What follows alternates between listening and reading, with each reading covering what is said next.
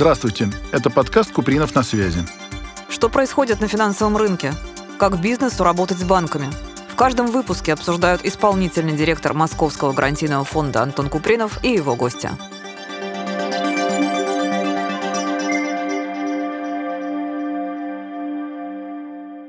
Добрый день, дорогие друзья. С вами исполнительный директор Московского гарантийного фонда Антон Купринов. И сегодня мой гость, основатель компании «Рови» Виктор Вернов. Добрый день. Расскажите пару слов о себе и чем занимается ваша компания. «Рови» — это платформа для финансовых решений. То есть мы финансируем, это мы делаем э, с использованием инструмента факторинга. Мы достаточно сильно сфокусированы на работе с малым и средним бизнесом. Мы предоставляем гарантии. Это в основном гарантии исполнения контракта в рамках госзаказа. А что с факторингом сейчас происходит? Кредитование МСП растет уже несколько лет, несмотря на то, что происходит вокруг. Я так понимаю, что факторинг тоже. Может быть, у него темпы немножко другие, но ведь это тоже инструмент такой именно для МСПшников. Конечно. Ну, если говорить о цифрах, то темпы роста рынка факторинга, они, конечно, колоссальные, они впечатляющие. Если сравнить год года, вот сейчас у нас есть статистика за полгода 2023 года, и сравнить ее с серединой 2022 года, то рынок вырос на 70%.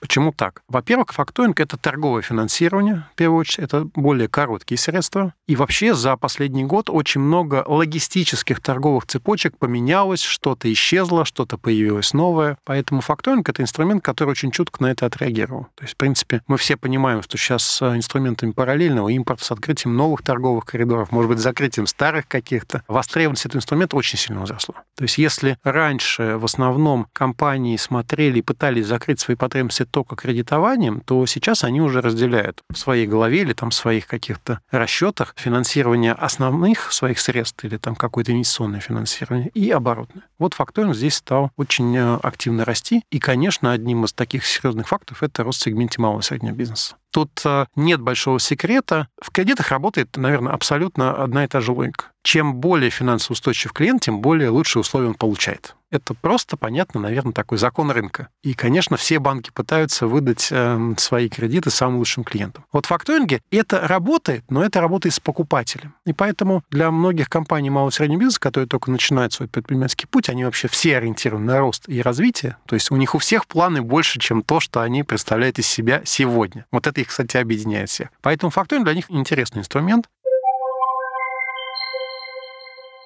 правильно будет сказать, что все-таки факторинг это прежде всего для предприятий малого и среднего бизнеса, потому что он чуть подороже, а большие компании именно с теми признаками, которые вы упомянули, им проще получить кредитную линию недорогую, и они обороткой будут эти проблемы решать. А вот в силу ограничений, которые МСП имеют, все-таки основная ваша клиентура это всегда будет МСП. Тут я должен все-таки подчеркнуть то, что разницы в цене между кредитом и факторингом сейчас на рынке практически нет. Угу. То есть, во-первых, я тут призываю даже не верить мне на слово, хотя я в этом рынке работаю уже не одно десятилетие, а просто прокатировать, что называется. То есть, любой компании обратиться в ряд факторинг компаний, вы увидите, что вы получаете ровно такие же ценовые предложения, как по кредиту. Угу. Поэтому, условно говоря, это продукт для финансирования торговой деятельности. И сравнить нас с кредитом, наверное, можно, но в какой-то мере это как попытка сравнить инструменты для разных целей или врачей разных специализаций. Им будет даже немножко обидно считать, что вы их так сравниваете, не понимая их специфики. Как я уже сказал, факторинг — это финансирование оборотной деятельности, торговой. И оно применимо в том числе и для крупных игроков. Дело в том, что мы фокусируемся на малом и среднем бизнесе, но если говорить о таких игроках, как ВТБ, как э, отчасти там Альфа-банк, Промсвязь, Сбербанк, который работает в самом широком сегменте, то очень большой прирост факторинга был связан в том числе с импортозамещением и связанный с замещением финансирования зарубежного, который раньше был доступен как раз крупным компаниям. То есть так получилось, что факторинг вырос и в сегменте МСБ, объективного с появлением новых торговых коридоров, но и в сегменте корпоративного. Это факт, это нас не сильно удивляет как профессионалов рынка, потому что во все периоды турбулентности, которые мы были свидетелями, начиная там, с 2008 года, 2015 год и так далее, факторинг себя чувствовал лучше, чем кредитование. И глазами финансистов, банкиров, и глазами клиентов это оказывалось таким вот наиболее надежным инструментом. Вот сейчас он себя показывает ровно так. То есть кредитозамещение, если пользоваться аналогом с импортозамещением. Навер- наверное, наверное, да. Наверное, да. насколько часто случаются дефолты в факторинге, больше, чем в кредитовании, меньше, чем в кредитовании, насколько это сложнее выстребовать эти деньги в этой конструкции, чем, например, в простом кредите, когда ты идешь к заемщику и начинаешь его кошмарить. Угу. Наверное, я бы начал с того, что сказал, что объективно доля проблем задолженности в факторинге, вот глазами тех, кто финансирует, она очень невелика. То есть факторинг, если им заниматься правильно, если его правильно готовить, это низкорискованный продукт. То есть, если говорить по нашему опыту, то доля вообще проблемной задолженности или там просроченной задолженности по любым причинам, документарным, экономическим или там финансовым, не превышает 1%. Как мы действуем? Ну, тут, наверное, я бы различал наш интерес как финансового игрока и интерес клиента. То есть глазами клиента, наверное, здесь какой-то принципиальной разницы нет, если это регрессный факторинг. То есть, э, когда мы не получили средств от покупателя, мы приходим к поставщику спустя так называемый период ожидания, ну и просим погасить нам задолженность. Если это факторинг безрегрессный, то мы остаемся один на один с покупателем. Ну и, соответственно, это более, наверное, интересный продукт для поставщиков. Они все стремятся его получить, но мы тоже оцениваем, насколько мы к этому готовы. Вот примерно так. Поэтому для клиента, в случае, если он использует, например, безрегрессный факторинг, вообще может сложиться замечательная ситуация, что покупатель не расплатился, но к нему вопросов никаких нет. И, в принципе, в ситуации, когда компания только выходит на рынок, зачастую она работает с теми контрагентами, которых она еще не очень хорошо знает ну, вообще говоря о там, бизнесе с малым и средним бизнесом, это редко компании, у которых десятилетняя, 20-летняя история, они говорят, я вот с этим работал 5 лет, с этим 8. Нет, они говорят, я только вот выхожу на рынок, эта компания вроде крупная, понятная. Если она вам понятна, вы готовы на нее принять риски. Вот так это работает.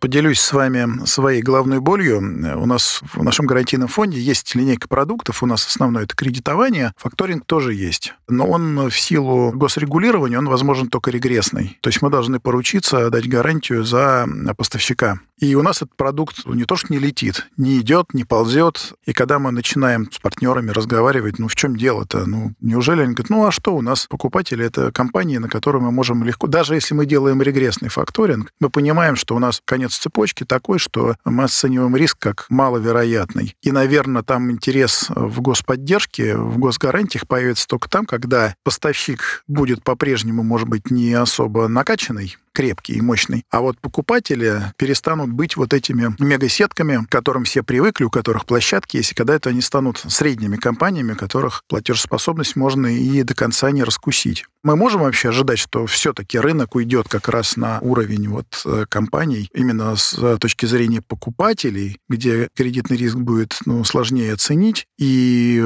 факторинговой компании будет интересно закрыть риск на своего клиента госгарантией. Вот это ожидается или это надо еще несколько лет ждать, когда вот это переместится стопа покупателей на какой-то средний сегмент, региональный, например? Я думаю, что вы достаточно глубоко увидели там суть проблемы. Даже не проблема, а той реальности, где мы находимся. На самом деле это не проблема, это просто то, как э, живет Россия уже достаточно продолжительное время. То есть не секрет то, что почти, ну, наверное, половина, я так бы сказал, товарных цепочек и вообще денежных цепочек, они так или иначе уходят в нашей стране к крупнейшим компаниям. Это норма. То есть на самом деле это и стало предпосылкой для быстрого развития факторинга. Но объективно, действительно, в большинстве финансируемых нами цепочек на конце этой цепочки все есть какая-то крупная компания, риск на который мы и так готовы принять. На самом деле тут есть своя специфика, что если мы не готовы принять риск на дебитора, то тут уже встает вопрос, есть ли такие преимущества факторинга перед кредитом. Вот в этом контексте. Факторинг — это когда ты смотришь на покупателя, и он тебе нравится. Либо ты обладаешь mm-hmm. каким-то профессиональным знанием, чтобы он тебе понравился. Если он тебе не нравится, то на самом деле ты подходишь уже к клиенту больше с таким вот кредитной линейкой и пытаешься его померить по кредиту. И тогда возникает конкуренция продуктов. То, с чем мы, кстати, очень серьезно столкнулись в этом году и даже интересные для себя какие-то выводы сделали по конкуренции там кредита и продукта, как господдержка может менять достаточно сильно этот ландшафт. Но вот сейчас, мне кажется, мы пришли к какой-то равновесной ситуации, когда уже и клиент стали лучше понимать, для чего им нужен факторинг, для чего им нужен кредит. И инструменты господдержки, наверное, более правильно распределены по вот этим корзиночкам. Но в начале года это был такой период, я бы сказал, а, необычный для нашего рынка, потому что вы наверняка этой информации там видите изнутри, что в начале этого года был достаточно большой объем так называемой господдержки, там оказан предпринимателям через инструменты субсидирования ставок и так далее. То есть, конечно, это привело к определенному перетоку временному из факторинга в кредиты, но потом вот это вот равновесие, баланс восстановился. Тут, наверное, я должен отдельно сказать, что в факторинге, на мой взгляд, история про субсидирование ставок, она точно так же актуальна, как и в кредитах. В большей степени, чем поручительство. Но по факту то, что мы имеем сейчас, это, в первую очередь, есть инструменты поручительства, но инструментом субсидирования ставок для факторинга они недоступны. Поэтому вот, наверное, наше ожидание, что это придет в какое-то равновесное состояние, тогда будет все очень хорошо. Ну, кстати, в Москве работала программа субсидирования ставок по факторингу. Она была, ну, не очень большой, наверное. Она была очень рынком позитивно воспринята, но, к сожалению, сейчас ее нет. Я, насколько понимаю, может быть, и вернется. Ее, в общем-то, обкатали на крупных игроках. И посещая все вот мероприятия какие-то, связанные с финансированием МСП, постоянно вот отмечают, что это единственная программа в стране, которая была, и она, конечно, хорошо бы ее тиражировать и продолжать, потому что, ну, тоже странно на стороне кредитования играть, а чем факторинг виноват. Почему тут должны клиенты переплачивать, а там они субсидированную ставку получают. Это тоже не совсем справедливо. Ну, полностью присоединюсь. Здесь я бы хотел, да, подчеркнуть, что то, что сделала Москва, оно было прямо рабочее. То есть вот э, я бы сказал аккуратно, что стремясь получить определенные льготы или субсидии, компания тоже должна учитывать трудозатраты или там объем документов, которые она должна предоставить, какие-то нюансы и так далее. Вот поэтому, конечно, среди наших клиентов очень живой отклик находят те программы, которые работают разумно.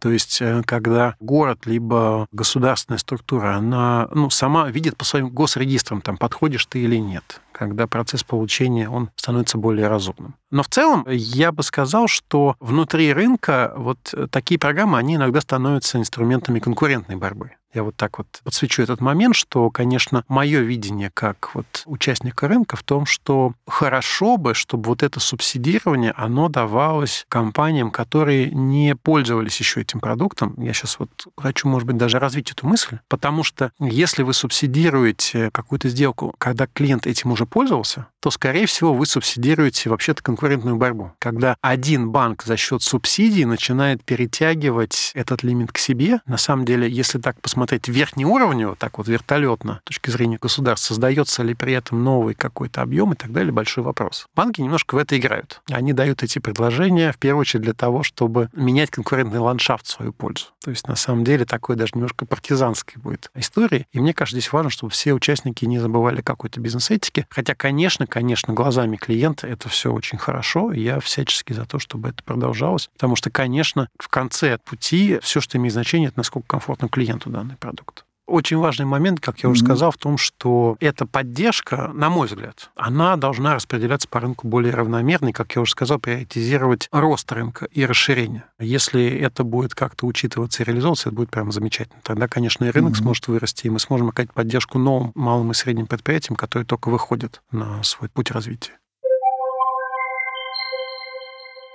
В начале беседы мы затронули тему маркетплейсов и факторинга. Это очень удобно. Вот. Но действительно, там же количество поставщиков безумное, этим надо как-то управлять. И я вот часто думаю, а как они это все делают? Это же надо произвести, закупить, продать маркетплейсу, получить с него деньги. И большинство из них, ну, в общении представителей маркетплейсов говорили, что решение уже какое-то время есть. И причем это не один факторинг, это разные решения. Вот какая там изюминка, в чем там особенности, как, может, какие-то дополнительные риски риски есть. Я бы позволил себе буквально там пару фраз сказать вообще в целом про рынок Якома, который в России сейчас, конечно, переживает бум. Этот бум происходит прямо здесь и сейчас, и он еще не останавливается. То есть рынок Якома очень быстро растет. Мы чуть ли не четвертый в мире рынок, да, по-моему, или там? А, да, и в том числе, опять же, спасибо цифровизации, когда достаточно большое количество людей всем пользуются. Яком оказался крайне востребованным сейчас даже с учетом вот текущих непростых экономических реалий. Ну, по целому ряду причин. То есть, во-первых, очень сильно развивается инфраструктура Якома.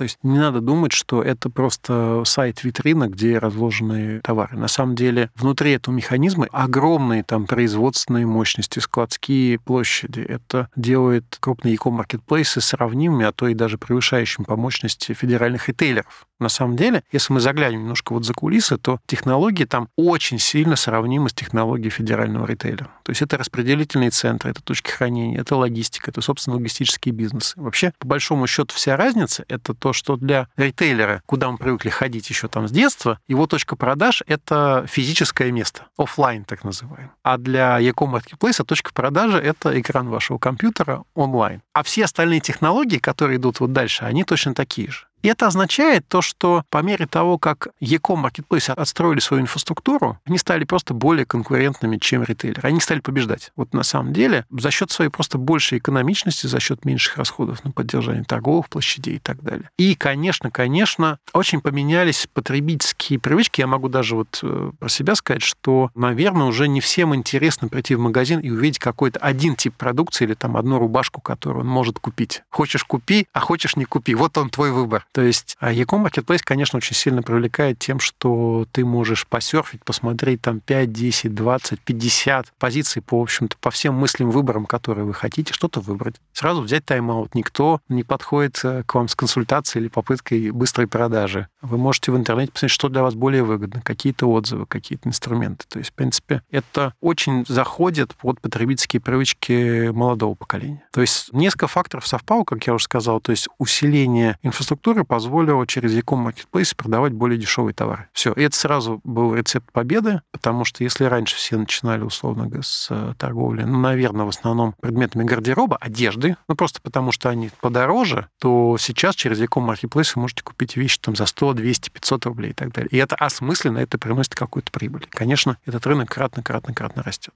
Для селлеров, то есть для тех, кто поставляет на Яком Marketplace, это оказывается, я бы сказал, даже счастливой возможностью потестировать, выпустить новую продукцию достаточно быстро ее продавать, если она будет востребована рынком. Вообще вот это вот сверхрынок, когда есть э, миллионы поставщиков, миллионы покупателей, вообще-то это норма для современной экономики, что его просто никто не может уже администрировать. Вот никакого здесь госплана нет и быть не может. Отчасти эту функцию несет на себе некая бигдата, но и то экономическая. То есть, условно говоря, где вы видите, это продается, это не продается и так далее. Вот э, такой инструментарий оказался просто абсолютно востребован во всех странах. Кроме этого, в России еще наложилась наш вот э, экономический ландшафт с СВО и с э, замещением части логистических коридоров, когда, в общем-то, не секрет, что импортозамещение и параллельный импорт, они во многом идут через e-marketplace. Так просто удобней, на самом деле. Поэтому, по сути, продолжается трек на удвоение этого рынка там каждый год. Я считаю, что по-прежнему это очень перспективный рынок. И мой вопрос, а где же финансовая поддержка селлеров, которые что-то поставляют на этот Eco Marketplace? Вот э, несколько было таких камней на дороге к финансированию селлеров, которые мы для себя думали, как решить эту проблему. Но я их могу перечислить для удобства. На самом деле, давно исчезла практика, где Eco Marketplace что-то покупал у селлера.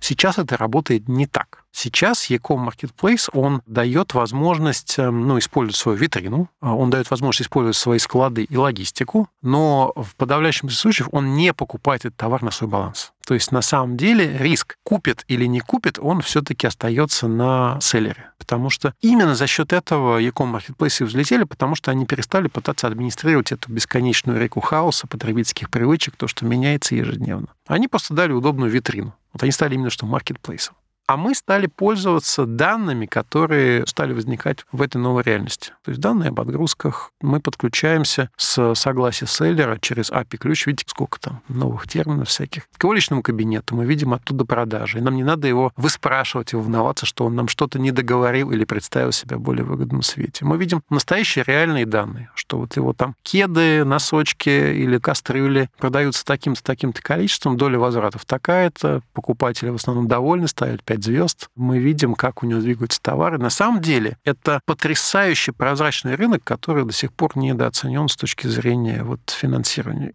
селлеры — это целый свой мир, в который, когда ты погружаешься, становится очень интересно. То есть есть селлеры, которые занимаются только одной продукцией, например, условно говоря. А есть вообще те, которые просто профессионалы этого рынка, они именно сами смотрят, что востребовано сейчас, начинают это закупать, торгуют этим, пока это выгодно. Когда это перестает быть выгодно, они перестают. Поэтому на вопрос, а чем вы занимаетесь, они могут спокойно ответить, да всем. И это нормальный ответ, который вас не должен пугать. Наоборот, вы смотрите на метрики, насколько человек может управлять вот этим процессом. Селлер — это на 50% мужчин, на 50% женщин. Это связано, наверное, тоже со спецификой. Во-первых, здесь нет такого порога входа, как в строительный бизнес, где надо, наверное, как-то идти по своеобразному такому пути. И женщины, конечно, они гораздо, кстати, более хорошо чувствуют потребности, потому что mm-hmm. на e-com маркетплейсах покупают кто? Ну, не только мужчины. Но очень большой объем потребления через e-com маркетплейс делают женщины. Это и одежда, это и какая-то косметика и так далее. Поэтому кто, как не женщина, может лучше понять, что поставлять, чтобы покупали ту или иную продукцию. Поэтому mm-hmm. мы часто встречаемся с тем, что среди селлеров есть так называемый даже семейный подряд. То есть мужчина больше фокусируется на привлечении финансирования, на организацию логистики, а вот в выборе, что поставлять, что делать, у них есть равное слово, либо даже женщина ну, определяет вот эти вопросы. Поэтому для селлеров вот удивительно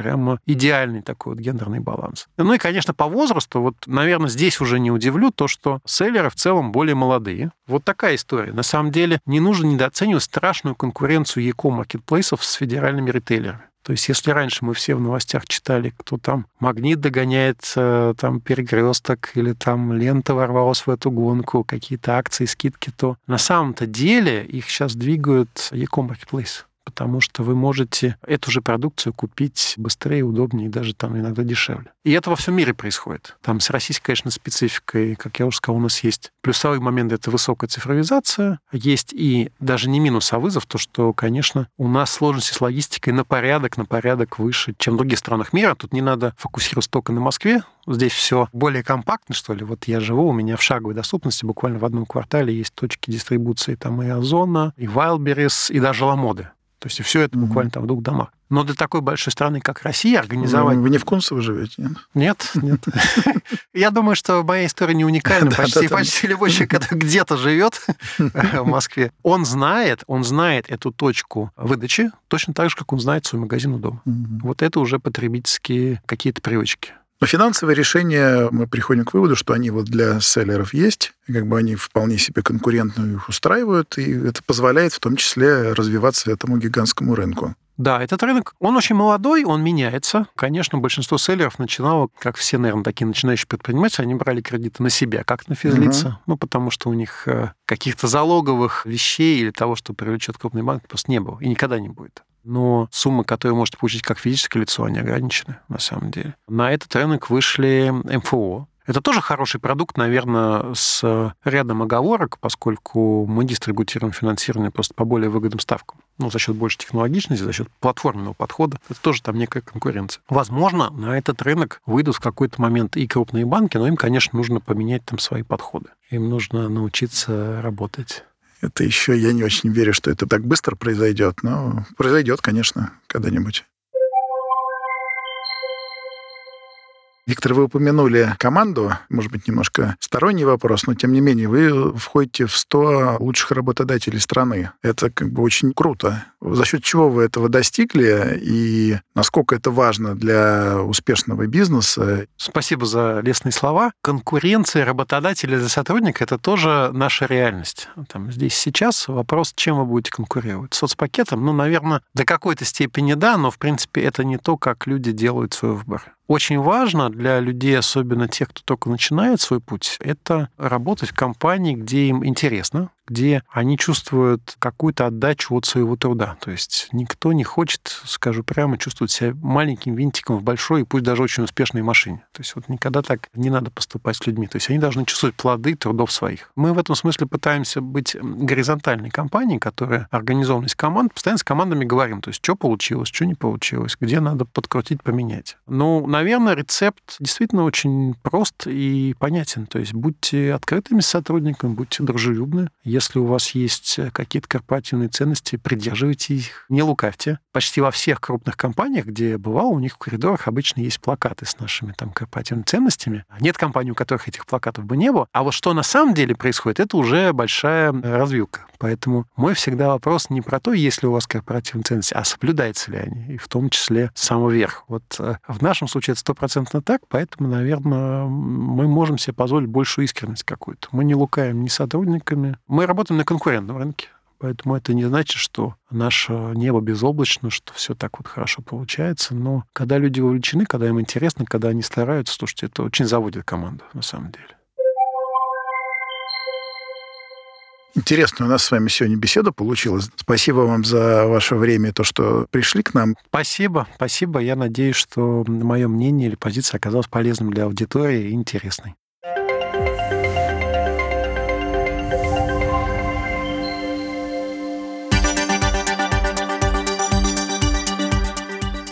Где предпринимателю найти деньги на свой проект?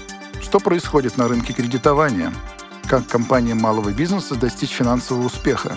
Реальные кейсы и профессиональные эксперты в моем подкасте «Купринов на связи». Подключайтесь, подписывайтесь и будем на связи.